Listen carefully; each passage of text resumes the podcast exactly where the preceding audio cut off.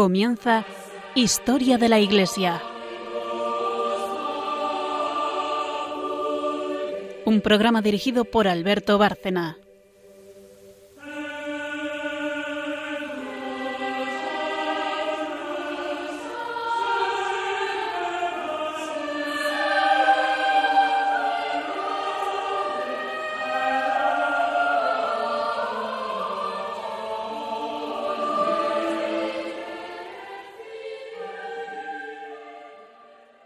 Buenas noches, oyentes de Radio María y de este programa nuestro, Historia de la Iglesia.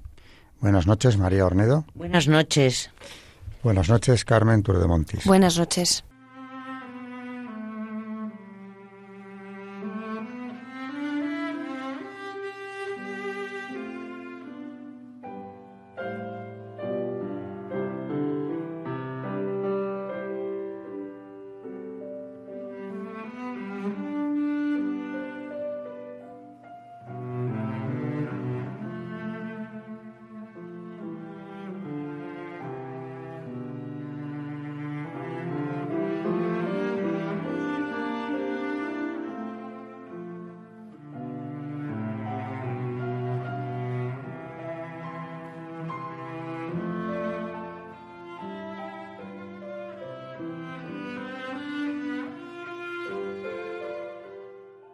Vamos con el sumario eh, o el guion de este programa, como hacemos siempre. Primera sección es historia. En la segunda es un santo elegido por nosotros que suele tener relación directa con lo que estamos viendo. La contrarreforma, llevamos con la contrarreforma eh, y antes de eso ya estábamos hablando de la intervención de España en la historia de la Iglesia. Eh, bueno, pues hoy es San Felipe Neri, y en la tercera y última sección eh, tenemos Eucaristía, que eh, María Ornedo creo que hoy en principio tiene previsto terminar con la parte que ella ha elegido del tratado del cardenal Bona sobre la Eucaristía y la Santa Misa que ha venido comentando desde hace ya varios programas. Bueno, si no acaba hoy acabaremos con él, pero no, no va a dedicarle más tiempo que a la parte que ha elegido. Eh, en la parte histórica, eh, Carmen Turdemontis, que es quien hace esa sección, eh, nos trae un milagro que también tiene que ver, claro, con la historia de España y además con la Eucaristía, el tema que María viene desarrollando desde hace tanto tiempo. Y es el milagro de Gorkum. Volvemos otra vez a la historia de España, porque el milagro de Gorkum eh, tiene lugar en Holanda precisamente en esta, en esta ciudad de Gorkum, siglo XVI, reinado de Felipe II. Igual que en el, programa anterior veíamos el milagro de Empel, que también tiene lugar en el reinado de Felipe II, seguimos en el mismo reinado cuando los protestantes, eh, seguidores de Zwinglio, en este caso, entran en la iglesia de Gorkum, eh, se lanzan sobre el sagrario con mazas de hierro, eh, lo destrozan y, mm, bueno, roban lo que les parece oportuno, pero además profanan las formas consagradas y eh, uno de los soldados pisotea y uno de los profanadores es el primero que ve que una de esas formas que acaban de ser pisoteadas eh, empieza a sangrar, auténtica sangre, y además hayan quedado, por cierto, se pueden ver hoy en día 1, tres heridas, ya nos lo va a contar luego mejor Carmen, eh, que son los clavos o las heridas que dejan los clavos de la bota de aquel, de aquel soldado. Bueno, después de un largo recorrido por Europa, la, forma de Gorkum acaba llegando a España y le es entregada a Felipe II, que también de eso nos va a hablar Carmen. Hay que destacar que esta forma se conserva en la sacristía del monasterio del Escorial, oculta eh, bueno, está en una custodia, pero esta custodia está oculta por un cuadro que durante casi todo el año eh, la tapa por completo, que encargó Carlos II a Claudio Coello, que realizó una de sus obras más importantes para este lugar.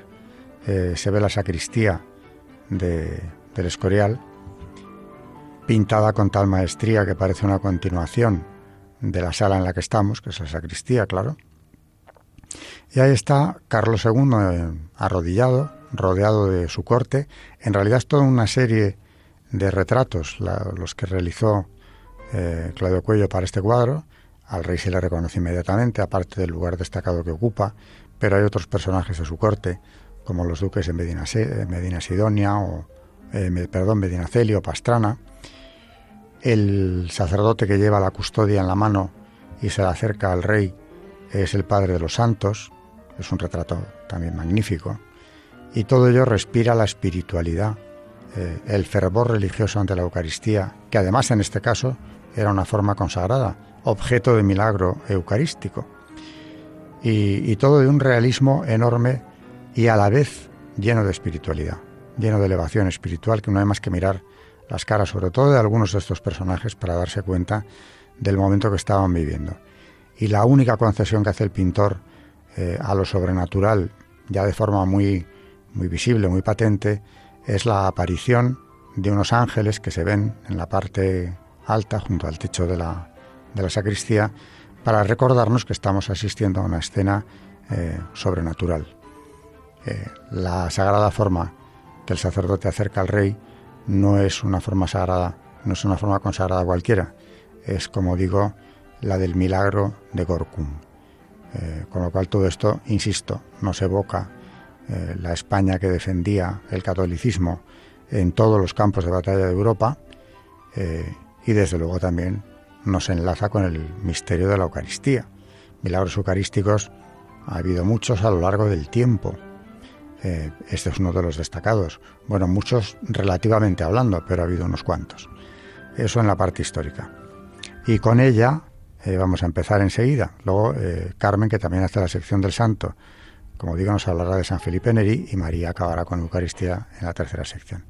Vamos con la parte histórica, con el milagro de Gorkum, eh, ahora en muy breves segundos.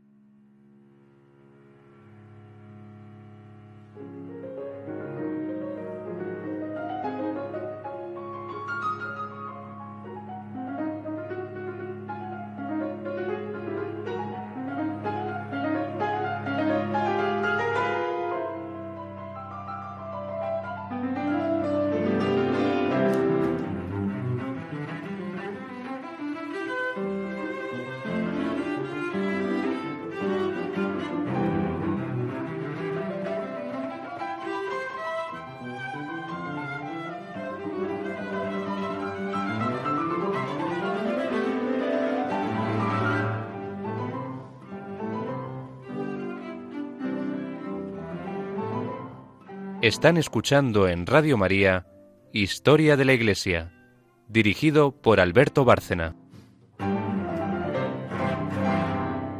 En la sacristía del Real Monasterio del Escorial se encuentra una forma eucarística que fue llevada allí en tiempo de Felipe II y a la que desde Carlos II se le ha tributado culto público dos veces al año, los días 29 de septiembre, festividad de San Miguel, y 28 de octubre, fiesta de San Simón y San Judas. A finales de 1572 del siglo XVI, unos seguidores del reformador suizo Zwinglio irrumpieron en la iglesia católica de Gorkum, población a unos 55 kilómetros de La Haya, bajo los dominios del rey Felipe II, en Holanda. Su odio a todo lo que fuese católico, iglesias, imágenes, reliquias, les llevó al extremo de apoderarse de una hostia consagrada que extrajeron del copón donde se reservaba. Uno de los que profanó el templo tomó la forma y arrojándola al suelo la pisoteó, abriéndola en ella tres orificios con clavos de su calzado, de las que brotaron unas gotas de sangre. Sangre que a pesar del tiempo transcurrido, todavía hoy se observa claramente en los bordes de los tres agujeros, aunque seca y con un color rojo un tanto desvaído por el paso de los años. Ante tal extraño prodigio, los profanadores se turbaron y uno de ellos, apenado, fue a dar cuenta de lo sucedido al rector de la iglesia, Juan van der Deift. Este recogió la forma consagrada del suelo, y ambos, rector y profanador, viendo el cariz que tomaban los acontecimientos, huyeron de la ciudad a Malinas, refugiándose en un convento de los padres franciscanos. Allí el profanador se convirtió, y tomó el hábito franciscano. Pero en 1572 Malinas cayó en manos de los sublevados y los católicos enviaron sus reliquias a la próxima ciudad de Amberes para ponerlas a salvo. Por el testimonio escrito del propio rector, consta que la Santa Forma se entregó a Andrés de Horst, hombre de plena confianza y reconocida piedad, para que la custodiase, aunque bajo la vigilancia de los padres franciscanos. Cierto noble alemán, llamado Fernando Weidner, cortesano y capitán del ejército del emperador de Austria, al tener noticia de la forma milagrosa, deseó vivamente poseerla, no cejando en su empeño hasta conseguirlo. Por mediación del mismo Andrés de Horst, se la pidió al prior de los franciscanos de Malinas y con el apoyo del propio Van der Delft consiguió que le fuese entregada. La entrega fue realizada en 1580, en presencia del rector y del prior de los franciscanos. Pensaba, además, llevársela a Alemania para recibir a ciertos cientos de incrédulos que negaban la Sagrada Eucaristía. Le fue entregado asimismo un documento que avalaba su autenticidad y que se encuentra todavía en el Escorial. Llegado a Viena, Fernando Weidner, con dicho documento y con la sagrada forma, se lo dio a conocer a su amigo, el noble Andrés Hirsch, y éste informó al consejo del emperador y el barón Adam Dietrichstein y a su esposa doña Margarita de Cardona, que mostraron vivo deseo a Hirsch de que consiguiese la forma. Este importunó tanto al noble alemán que no tuvo más remedio que regalársela. Muerto el varón, quedó doña Margarita dueña única de la sagrada forma, llevándosela consigo después a Praga. Más tarde resolvió enviársela en 1594 a Felipe II por mediación de su hija, la marquesa de Navarrés, residente en España. Antes de enviársela a su hija, quiso hacer constar por escrito ante notario y testigos que era la misma forma que ella y su marido habían recibido de Fernando Weidner. Posteriormente, para que la forma pudiese ser venerada en exposición pública, el rey Carlos II pensó que un cuadro la ocultara. Claudio Coello lo realizó. En él se representa al padre franciscano de los santos impartiendo la bendición al monarca. En la guerra civil que hubo en España en el siglo XX, los 67 religiosos del Escorial fueron apresados y gracias al sacristán, el padre José Llamas, que ocultó la sagrada forma en unos corporales debajo de un estante y antes de ser detenido, se conservó, pues allí la encontró el padre Llamas, único superviviente, intacta. En esa época desapareció, la custodia que regaló Isabel II, y en el verano de 1942 la custodia de Carlos II fue robada de su camarín. Por fortuna el ladrón dejó la forma en el templete. Para evitar otros robos sacrílegos, la comunidad agustiniana encargó a Talleres Granda la confección de otra custodia que fue estrenada en 1944. En la parte histórica, toda la historia que Carmen nos ha contado hoy es como un milagro detrás de otro. ¿no? Primero el milagro eucarístico, eh, que la forma sangrara. Muy poco después de, de ponerla a salvo, la conversión del profanador, que acaba, no es que se convierta, que era protestante, no nos olvidemos y profanaba formas cuando tenía ocasión de hacerlo, es que se hace franciscano. Está a punto de volver a caer la forma en manos de los protestantes, por eso los católicos la envían a Amberes, con lo cual también eh, prodigiosamente se salva in extremis. Y luego, después de todo ese recorrido por el imperio, que Carmen nos ha descrito, acaba llegando al Escorial, donde evidentemente Felipe II la recibe eh, con la mayor alegría, porque él eh, acumulaba todas las reliquias que le era posible tener. De hecho, el relicario del Escorial es de los más importantes del mundo. Pero no solo el relicario, sino que en distintos lugares del edificio también se encuentran reliquias que él colocó allí para proteger el edificio a sus habitantes. Y luego, ya por si algo faltaba, cuando estalla la guerra civil, esta comunidad eh, de agustinos Antiguamente la orden que estaba en el Escorial eh, no eran ellos, pero ya desde las desamortizaciones, la decadencia de los jerónimos, que llegó a ser enorme, acaban siendo agustinos los que tienen el, edificio. Eh, cuando la guerra civil ya estaban ellos. Y esta es una comunidad mártir, porque como Carmen nos ha dicho, hay un superviviente. No deja de ser también eh, prodigioso el hecho de que la forma se salvara de manera tan simple como que uno de estos sacerdotes se escondiera debajo de unos corporales cuando saquearon y, y desmantelaron todo lo que pudieron. Ahí seguía cuando acaba la guerra. Por eso la pueden volver a colocar en una custodia que para colmo se roba.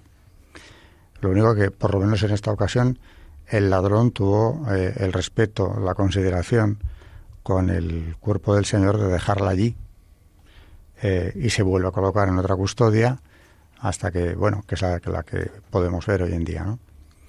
Y del cuadro ya no voy a añadir nada porque ya he contado, y esto no es historia del arte, aunque también ese cuadro de Claudio Cuello, pintado precisamente como el telón que oculta la custodia y que solamente se desplaza en muy contadas ocasiones, creo que es en San Miguel, eh, y antes era en otra ocasión, había dos. Me parece que ahora ya solamente se hace una vez, en septiembre. Pero el resto del año lo que podemos ver cuando entramos en la sacristía es ese cuadro. Y ese cuadro, como digo, refleja toda la espiritualidad del arte español de la contrarreforma, concretamente, que es en la etapa que aún seguíamos ya tardíamente, porque es en el siglo XVII, eh, en la segunda mitad, pero era la España de la contrarreforma la que seguía defendiendo eh, la integridad del dogma católico en una Europa que lo combatía, una Europa ya partida, dividida en dos, desde Lutero, Calvino, etcétera. Quería hacer un apunte, eh, precisamente como hoy estamos hablando de Felipe II también, y también de lo que me sale, no sé decir bien el, el nombre, que era otro, pues, otra corriente de estas calvinistas de la época, que ya hemos hablado en muchas ocasiones de, de todos estos grupos. Hablar un poco también de Felipe II, que me gustaría que lo dijeras tú, que sabes mucho más que yo, pues sobre toda la leyenda negra que hay sobre este rey, cuando realmente todas las, todas las historias que hemos contado aquí, todas las reliquias que él mantiene en el Escorial, hablan de su religiosidad precisamente, de su catolicismo. Hemos hablado también cómo incluso eh, se mete en una serie de guerras también que a lo mejor no le convenían eh, económicamente, pero precisamente para defender la fe en esos países que se estaban, donde estaban llegando el protestantismo, pues también y realmente toda esa leyenda negra que hay, que en contraposición tenemos, por ejemplo, a los fundadores, eh, al fundador calvinista con varias estatuas eh, allí en los Países Bajos, en fin, están completamente, cuando realmente allí, aquí hablamos de la Inquisición y toda esta leyenda negra, pero allí mm, también lo hemos apuntado aquí, todas las cosas que pasaron y la persecución que hubo allí, eh, de la cual no se habla, las quemas de brujas, etcétera, etcétera. Entonces, pues también recordar la religión, el catolicismo de Felipe II, que, era lo contrario a lo que se dice hoy. Es que claro, Felipe II es un poco el punto de arranque, aunque en la leyenda negra han utilizado todo lo que han podido, eh, han atacado a la historia de España por, por todos sitios, ¿no? Pero Felipe II es el punto de arranque porque, claro, se dan en él muchas circunstancias que le hacen especialmente odioso a los enemigos de España y de la fe, que son los mismos. En primer lugar, olvidemos que ya eh, a su padre le, toca la, la, desgracia de presidir la ruptura de la cristiandad europea. Eh, él llega a enfrentarse a Lutero en la dieta de Worms, pero Felipe II hereda ya una Europa dividida, donde las potencias protestantes naturalmente ven como enemigo principal a España. Incluso la católica Francia también, por intereses territoriales, geopolíticos, pero el protestantismo entero. Y es curioso ver cómo Felipe II, que además para colmo, eh, imagínate para el mundo protestante lo que tuvo que ser verle convertirse en rey de Inglaterra por su matrimonio con María Tudor, y con eso la vuelta de Inglaterra al catolicismo, que volvió con ellos, con María y Felipe. Como ella muere pronto y sin descendencia, pues este, esta unificación católica de Inglaterra eh, se vuelve a deshacer. Pero su cuñada Isabel, que es la que sube al trono a la muerte de María, con la que él intentó por todos los medios tener una buena relación, e incluso buscó el acercamiento de ambas hermanas, lo que no era fácil, porque Isabel, aunque ahora la pinten eh, con colores rosas y, dorados, eh, con su hermana se comportó de una forma incalificable. De hecho, estaba detrás de las conspiraciones eh, protestantes anglicanas contra ella. Isabel le odió siempre, de todas las maneras, reconociendo en él como al enemigo natural. Ella aspiraba y sentó las bases de la expansión en el Atlántico Norte que se hará ella y después sus descendientes a costa de los dominios de España. Toda América prácticamente, excepto Brasil, por las eh, bulas papales de donación y de partición después, era español. Y esos territorios, por ejemplo Virginia, se llama así por ella, la reina virgen. Virgen o no, que eso no lo sabremos nunca, el estado de Virginia se llama así por ella. Eh, y empieza, claro, un gran enfrentamiento entre España y Inglaterra por la posesión del Nuevo Mundo, por una parte. Y por otra parte está la cuestión de la fe. Porque, claro, eh, decías tú ahora, Felipe II no buscaba acrecentar sus dominios ni buscaba intereses materiales. En este programa lo trajimos no hace mucho, cuando Francia estaba en peligro, la católica Francia, de que llegara al trono un rey protestante, porque era el heredero de los Valois, Enrique de Borbón, que era hugonote, eh, Felipe II ordenó sacar los tercios de Flandes, que estaba en plena sublevación, eh, Farnesio le hace ver, el gobernador de Flandes, que se perderán plazas vitales, probablemente si saca los tercios en plena guerra, y, y su tío le contesta, piérdase todo, pero no la fe. Es decir, ante todo hay que salvar la fe. Él no pensaba nunca, ni lo intentó, quedarse con Francia o una parte del territorio francés, que bien podía haberlo hecho. Simplemente pensaba en que Francia no cayera bajo la bota del protestantismo, siendo así, que además sería una terrible injusticia porque la inmensa mayoría del país seguía siendo católico. Por eso París resistía. Pero si puede resistir hasta el extremo de que finalmente Enrique de, de Borbón entra convertido, oportunamente convertido al catolicismo, se le atribuye aquella frase de París bien vale una misa, es porque dentro de París están los tercios españoles. Y ahí no gana nada. De hecho, pierde plazas, como le había dicho Farnesio. Una que se pierde, y aquí lo comentamos, fue precisamente la ciudad de Breda, que no se va a recuperar hasta que su nieto Felipe IV, en el reinado de Felipe IV, eh, logre recuperar la ciudad. Ambrosio Espínola, el gran general español, eh, hazaña que da lugar al cuadro famoso de las lanzas. ¿no? O sea que claro que se pierden territorios. Felipe II en, esta, en estas campañas por defender la fe, como hablarán después su hijo y su nieto en la guerra de los 30 años, no buscaba ningún crecimiento territorial ninguna supremacía política en Europa. Todo lo contrario. Eh, mantuvo un desgaste enorme, porque aparte de la guerra con los súbditos rebeldes de Holanda, eh, se enfrentó con todo el protestantismo coaligado contra la, Casa de Austria, por ser católicos, entre otros motivos, eh, hasta que ya Francia, en la guerra de los 30 años, trae la guerra aquí a España.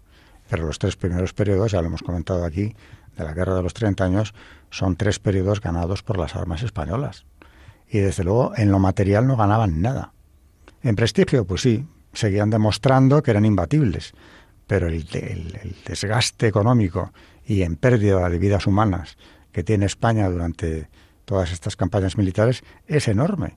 Los reyes de España, Felipe II, pero sus sucesores igual, no ganan nada con esto. En lo material. En lo espiritual, que duda cabe de que sí. Algún día veremos si tenemos la fortuna de llegar a verlo nosotros, ¿no?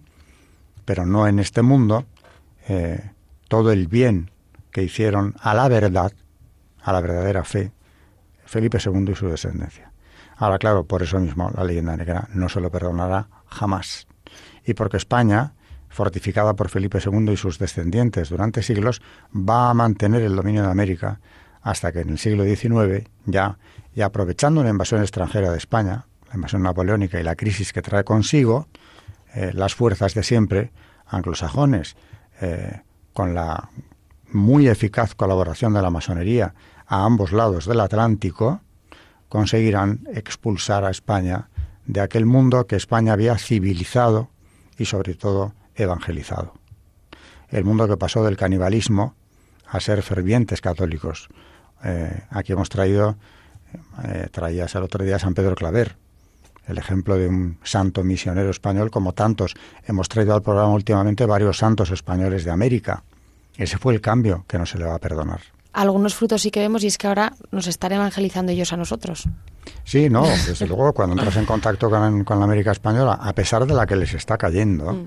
Porque claro, las políticas internacionales van a por ellos, y tratando de establecer allí dictaduras comunistas, y ahí las tenemos, ¿no? Asentándose, pero eso viene todo ello financiado también por estrategias globalistas, por las llamadas élites globalistas que actualmente eh, tienen un predominio anglosajón en buena medida Y bueno, ahora atacan de otra manera, pero están atacando los mismos valores y principios de siempre. Solo que allí yo veo núcleos de resistencia fuertes. Y en España, después de tanto ataque como el que venimos experimentando, yo creo que, como comentábamos antes de entrar aquí, eh, se está viendo una reacción. O sea, el catolicismo español tiene una raíz demasiado profunda como para que puedan barrerlo estas fuerzas eh, diabólicas, realmente, ¿no? Que están movidas por el odio a la fe. Eh, y Felipe II, pues claro, arrastra. Además, no nos olvidemos que el creador de la leyenda negra, en buena medida, es el traidor Antonio Pérez, que había sido su secretario, y cuando parte porque le han pillado en su trama delictiva de vender secretos de Estado, nada menos, y tiene que huir de España, eh, lo que va a seguir es alentando o incitando, eh, incitando, no, recibiendo dinero de las potencias enemigas, Francia y Inglaterra sobre todo, para pintarnos un Felipe II siniestro que mataba hijos eh, o que se enamoraba de, de quien no debía, mm. o por celos. Dicen que llega a matar a su hijo como si el príncipe don Carlos hubiera tenido una relación amorosa con Isabel de Valois, la tercera mujer de Felipe II. Verdaderos disparates que se han seguido repitiendo hasta hoy. Eh, yo diría que es quizá el, el, personaje más odiado por la leyenda negra, lo cual no hace más que enaltecerle, porque ya sabemos lo que hay detrás de esa leyenda. ¿no? Con esto terminamos la parte histórica, quedaría para muchísimo más. Solamente Felipe II y su actuación en el mundo de su tiempo nos daría para varios, pero vamos a continuar y después de una brevísima pausa, Carmen nos trae eh, otro santo que hoy, como he dicho, es San Felipe Neri. Otro santo interesantísimo también.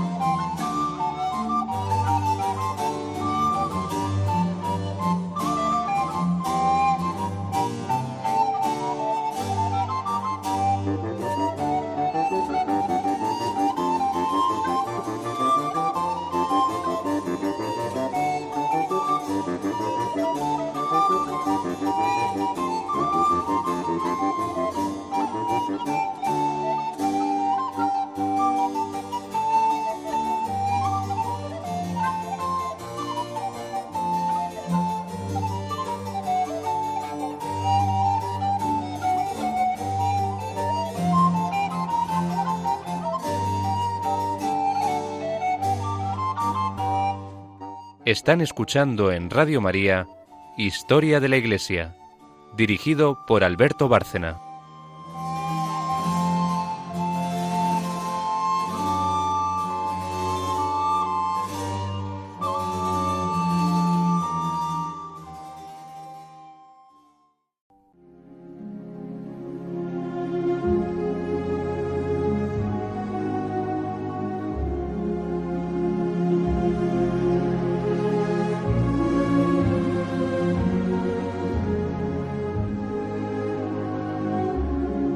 Santos en la historia de la Iglesia.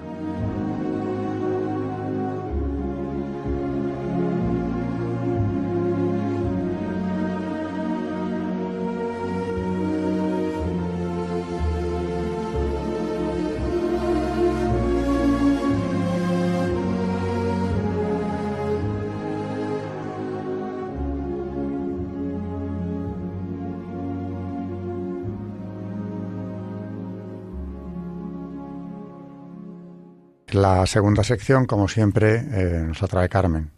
San Felipe Neri es el santo del que nos va a hablar hoy. Eh, un santo que tuvo también una enorme importancia en el crecimiento espiritual de la Iglesia de la Contrarreforma, ¿no? Y que se ocupó de manera muy especial de la formación católica, de los propios católicos. O sea que podríamos decir que San Felipe Neri es un misionero eh, que hace misión en tierras católicas. Eh, la creación del oratorio, mm, que Carmen naturalmente mencionará, es, una, es uno de sus legados más importantes. Y arquitectónicamente, yo recomiendo, si alguien ha estado en Roma y no ha ido, que vaya a ver el oratorio por el fundado, porque no tiene solo el interés que tiene espiritual, sino que arquitectónicamente también merece mucho la pena verlo. Así que adelante con, con San Felipe Neri Carmen.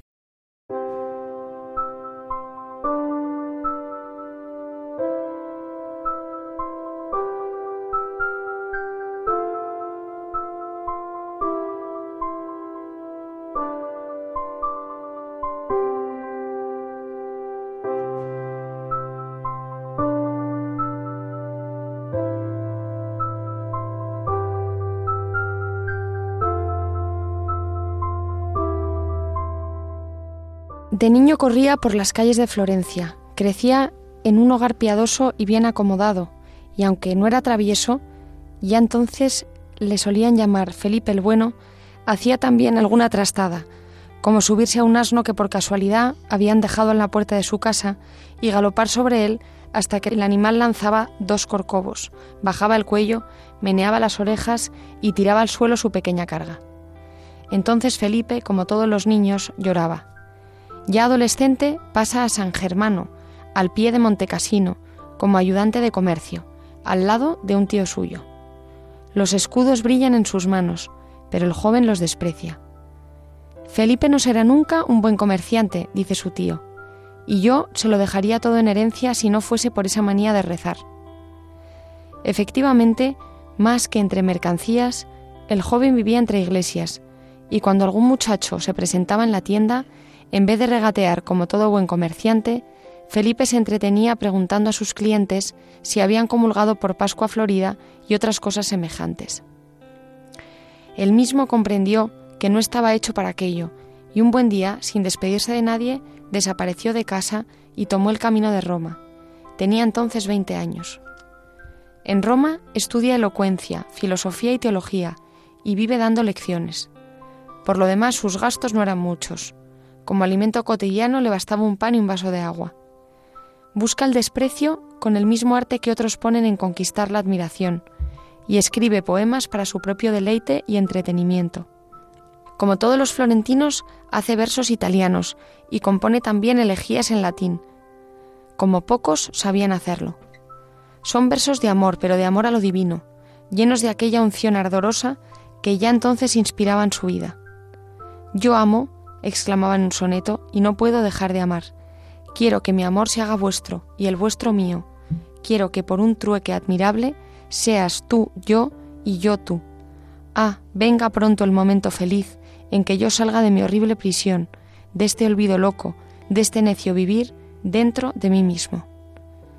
Y también decía, oh dulce sonrisa de la tierra, oh canto de la brisa que pasa entre el follaje, cielo claro y aguas tranquilas, Nunca el sol me pareció tan brillante.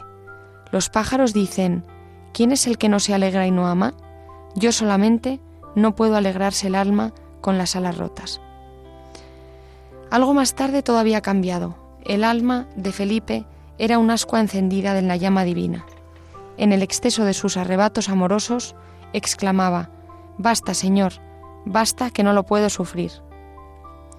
A los 30 años el estudiante abandonó los libros y se entregó por completo a las obras de caridad. Las noticias que llegan a Roma de las proezas apostólicas de San Francisco Javier le deciden a marchar a las Indias. Pero cuando se dispone a poner en práctica su proyecto, oye una voz que le dice, Felipe, la voluntad de Dios es que vivas en esta ciudad como si estuvieras en un desierto. Desde entonces se le ve buscando a los pobres y a los peregrinos para darles comida. Camina de basílica en basílica, visitando los altares, buscando hombres piadosos.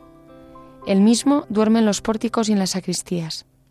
Le gusta andar con niños y con jóvenes.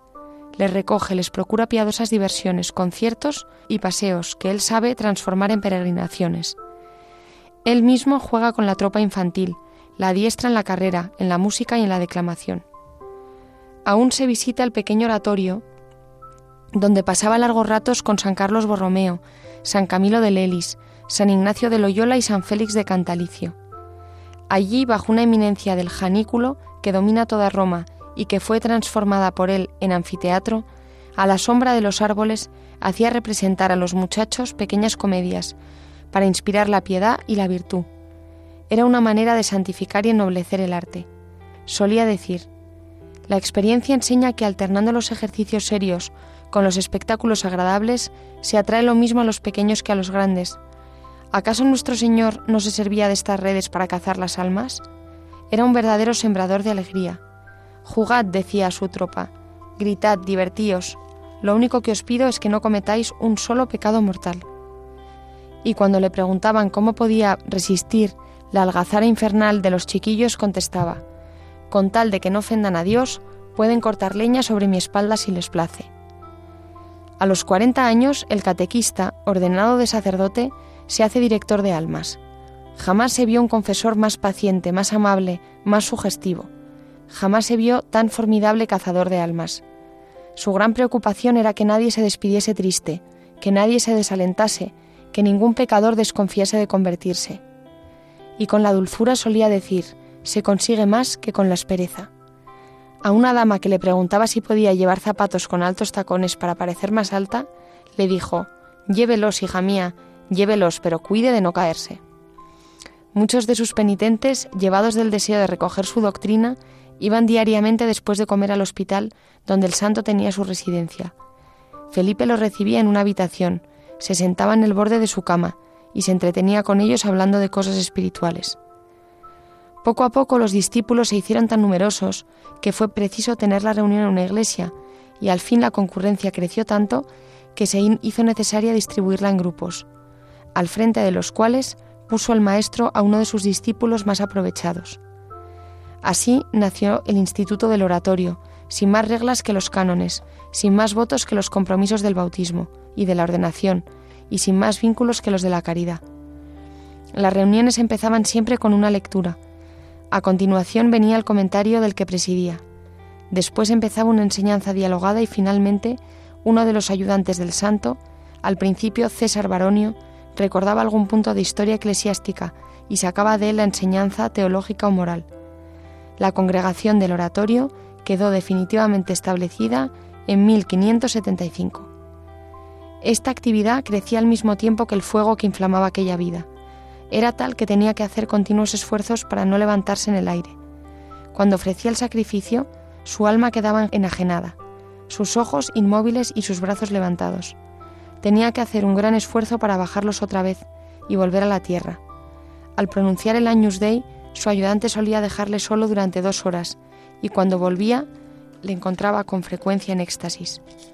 La ley de la gravitación física no parecía hecha para él. Siempre estaba rodeado de luz, a veces San Ignacio y él se encontraban en la calle o en la entrada de una iglesia, y entonces los dos fundadores se miraban silenciosamente y se despedían sin pronunciar palabra. Lo mismo que Ignacio, Felipe andaba muy demacrado, comía poco y dormía menos, y cuando le aconsejaban que tomase algún alimento sustancioso, respondía graciosamente, tengo miedo a engordar. Tuvo el don de milagros y el de lágrimas. Sus ojos parecían hechos para llorar. Lloró tanto que a todos se extrañaban en que conservase la vista.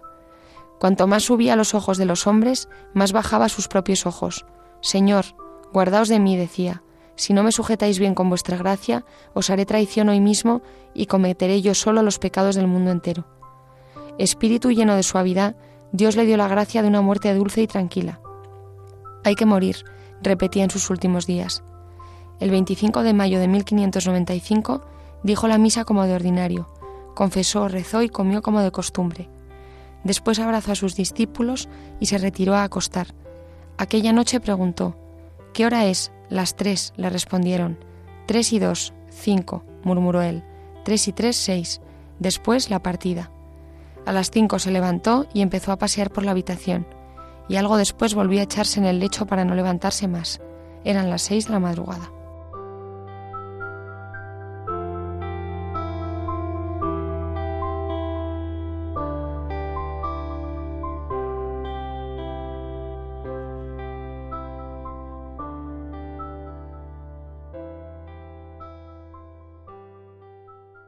Época de la contrarreforma, eh, como comentaba antes, y misioneros que se quedaban algunos en, en, Europa, mientras estaban otros misioneros llevando el Evangelio a todos los confines del mundo.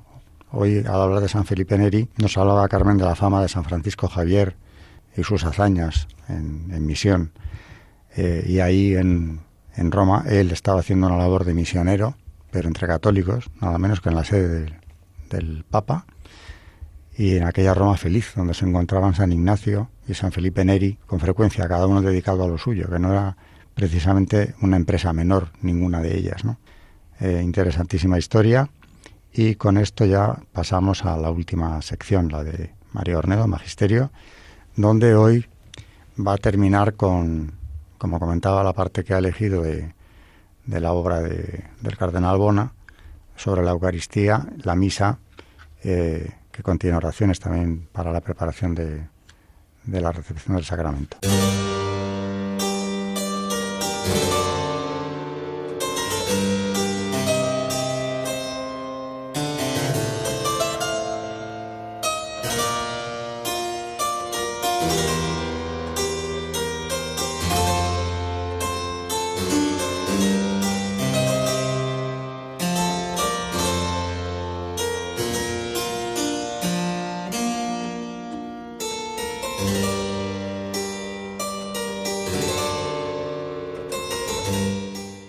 Están escuchando en Radio María Historia de la Iglesia, dirigido por Alberto Bárcena.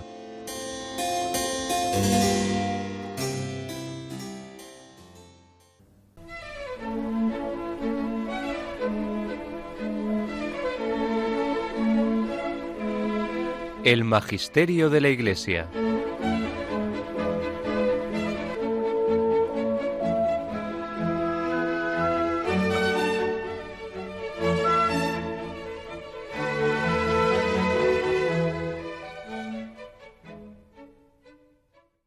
Bueno, seguimos con las oraciones de antes de la misa. Oración al Padre, en la que dice así, Quiero traerte a la memoria, Padre clementísimo, y he de penetrar mi alma de todos los dolores y sufrimientos y rememorar con gemidos y lágrimas la acervísima muerte de tu Hijo, mi Señor Jesucristo, porque Él, que es mi salvación y mi vida, pende del leño enfrente de mis ojos, ofreciéndose a ti en holocausto por mi salvación y por la de todo el mundo. Esta oblación viva que tú, en tu gran misericordia, enviaste para ser inmolada por nuestra salud en el altar de la cruz, esta misma te ofrezco yo ahora, en recuerdo y representación de su pasión y muerte, tal como Él mismo lo ordenó, cuando dijo que lo hiciésemos en conmemoración suya, para recordar de esa forma su humildad, su paciencia, su caridad, su mansedumbre y obediencia. Mira sus trabajos, sus ayunos, sus luchas, sus contradicciones, sus cadenas, burlas e indigna condenación. Contempla el rostro de tu Cristo, y mira al más hermoso entre los hijos de los hombres, deformado por las ofensas, las injurias, los azotes, los cardenales, los golpes, hasta el punto de que no hay en él parecer ni hermosura. Ve la nobilísima cabeza agujereada por los pinchazos de las espinas y quebrantada por los golpes. Ve las modestísimas mejillas, sucias a causa de los salivazos, rotas por las bofetadas, teñidas por la sangre. Ve sus benignísimos ojos, bañados por las lágrimas y entornados ante tal ignominia. Ve la boca suavísima, atormentada por la ardentísima sed y por la bebida de hiel y vinagre. Ve la espalda sobre la que construyeron los pecadores macerada por los latigazos, y sus hombros oprimidos por el peso de la cruz. Ve los brazos amabilísimos atados con cuerdas y cruelmente extendidos en el madero. Ve las manos inocentísimas perforadas por durísimos clavos. Ve los delicados pies, fatigados de tanto caminar, y por último clavados a la cruz ve el cuerpo venerable suspendido en el patíbulo por nosotros. herido, muerto y sepultado. Ve la sangre preciosísima, derramada misericordiosamente hasta la última gota por nuestra salvación.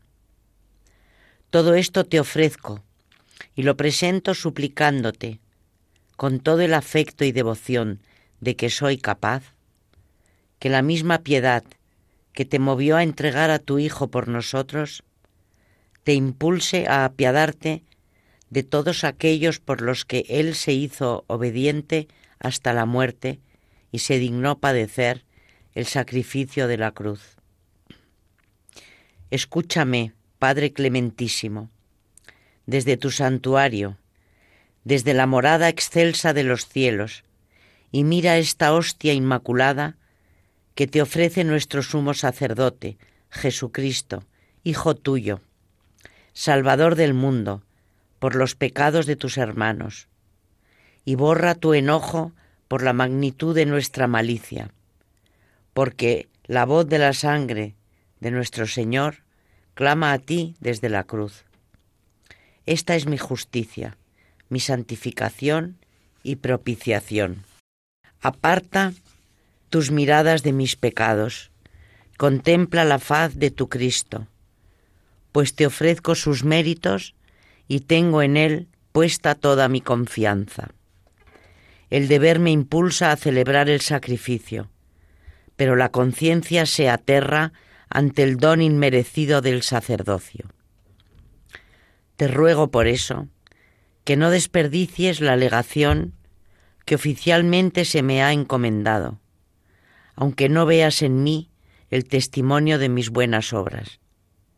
Y porque quisiste que yo fuese indigno mediador entre ti y tu pueblo, no me rechaces por tu piedad cuando me llego a ti con tus dones suavísimos, para que sin mancha alguna me acerque a tu gloria y sea digno de obtener la protección de tu unigénito y la iluminación de tu Santo Espíritu, y rogando por todos sea oído bajo tu protección, Dios mío, Padre de las misericordias, que con el mismo Hijo tuyo, en unidad del Espíritu Santo, vives y reinas por los siglos de los siglos. Oración a nuestro Señor Jesucristo antes de la misa. Te doy gracias, Señor mío Jesucristo, por tu inefable caridad, por la cual, antes de marcharte de este mundo al Padre, me preparaste en tu dulzura la mesa real, que guarda en sí todo deleite. La mesa preciosísima de tu cuerpo y sangre, a fin de que se llene mi alma de tu fortaleza y robustez, y el oculto don de tu alimento fortalezca mi debilidad. ¿De dónde a mí tal bien, gloriosísimo Hijo de Dios, que me permitas venir a ti, y tomar asiento en el banquete junto a los demás comensales?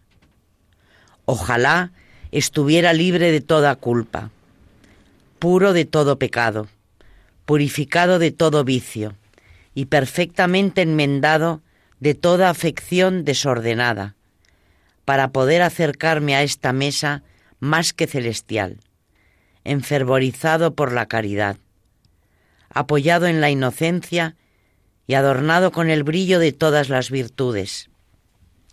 Pero como soy miserable, desposeído de todo atractivo, te pido en primer lugar, Salvador benignísimo, cuya caridad es inmensa y cuya bondad infinita, que con tu sangre te dignes lavar mi alma, y la blanquees más que la nieve, la vistas con tus méritos y me enciendas con aquel fuego ardentísimo de amor que te impulsó cuando te separabas de nosotros a instituir este banquete vivificador.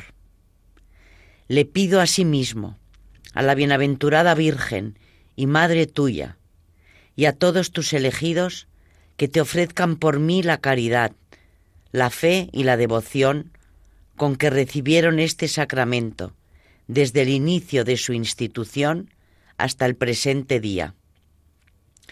y porque soy partícipe de todos los que te temen, te ofrezco en este día la piedad y la pureza de todos los sacerdotes, celebrantes y de todos los fieles que han comulgado.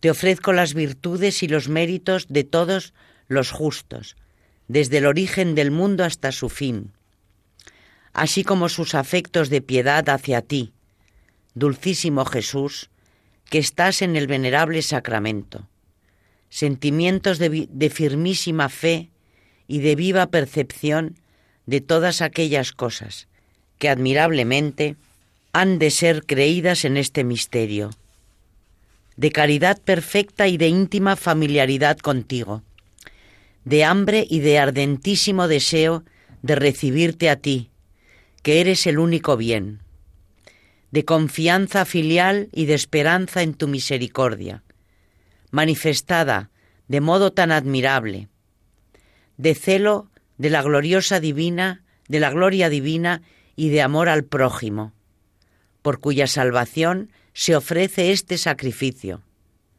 de admiración por tanto amor y de profunda humildad, de alegría y de júbilo que tuvieron en ti y por tu causa, de alabanza, de gratitud, de adoración y de devoción.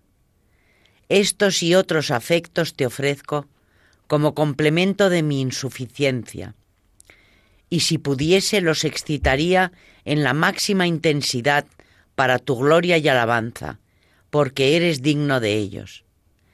Recibe, Señor, este deseo mío, y aplacado con los méritos de tus elegidos, no me expulses de tu mesa, ya que saciado con este alimento y recreado con esta bebida, tendré vida eterna y más abundante ahora y por siempre. Amén.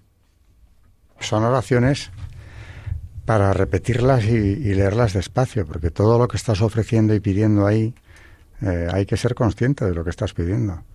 Eh, estás pidiendo además por toda la comunidad de los fieles, de los que han muerto en, gracia de Dios. Eh, porque recibamos dignamente el sacramento todos.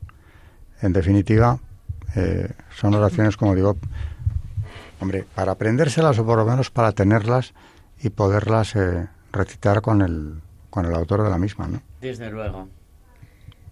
Yo creo que yo si fuera sacerdote, desde luego, las diría o las copiaría para...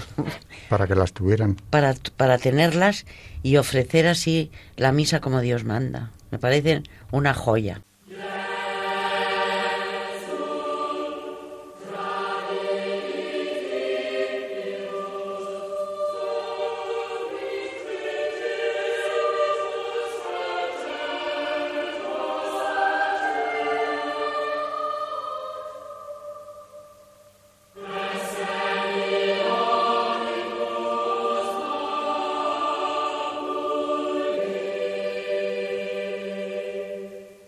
Vamos a ir terminando, pero ya nos queda una oración que va a hacer Carmen porque me ha traído, eh, ha traído al programa eh, una oración que yo no conocía también y que es para pedir eh, concretamente por España, que desde luego lo necesita, recordándole a Dios que es una nación mariana, que lo siga siendo, pidiéndole que lo siga siendo, nación mariana por excelencia.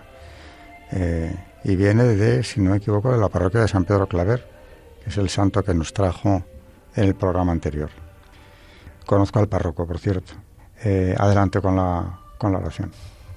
Ángel Santo, defiéndenos del enemigo de nuestras almas, que también lo es y muy feroz de nuestra patria, y alcánzanos del Señor nuestra salvación, para que España sea siempre el paladín de la fe, de la fe católica, mariana por excelencia. Dios nuestro Señor la proteja y la bendiga. Amén. Nos despedimos ya. Buenas noches y gracias, María Ornedo. Buenas noches a todos y gracias. Y también gracias y buenas noches, Carmen Toro de Montis. Buenas noches y muchas gracias. Y buenas noches a todos nuestros oyentes de Historia de la Iglesia en Radio María. Recuérdales lo del correo. Recordar a nuestros oyentes el correo de nuestro programa, historia de la iglesia arroba radiomaria.es. Hasta el próximo programa y gracias a todos. Buenas noches.